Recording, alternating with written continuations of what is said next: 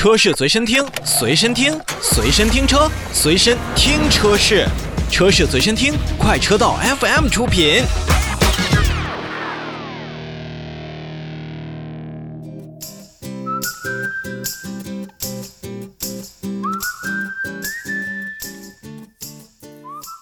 刚才我们也提到了，现代汽车在整个的全球第四季度还是表现不错的。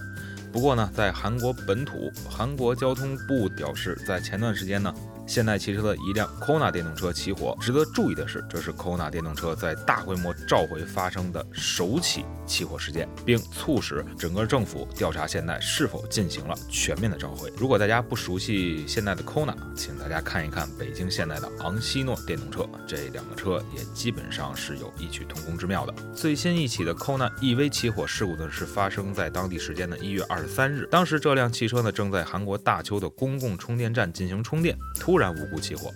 迄今呢，韩国已经发生了十一起 Kona 着火的事件。在这次事故当中呢，是有所不同，因为这是第一辆在全面召回后仍然起火的 Kona EV。而且呢，最新起火的这辆 Kona 仅升级了一次软件，并没有更换电池。在去年十月，韩国发生的一系列电动车起火事件，也迫使现代大规模的召回超强车 Kona EV。由于高压电池芯的生产缺陷，可能会导致短路的风险。现代汽车已经在韩国召回了从2017年9月至2020年3月期间生产的2万5564辆 Kona EV。在韩国召回的 Kona EV 进行升级软件，部分车辆也会在检查过后去更换电池。可以来看呢，其实整个全球的电动车领域，不光是我们有着这样的里程焦虑，同时呢，我们也有着这样的起火的焦虑的风险。不管是去防还是去控，或者说是我们去更换自己的软件，去更换自己的电池，只要能够做到防患于未然，问题处理在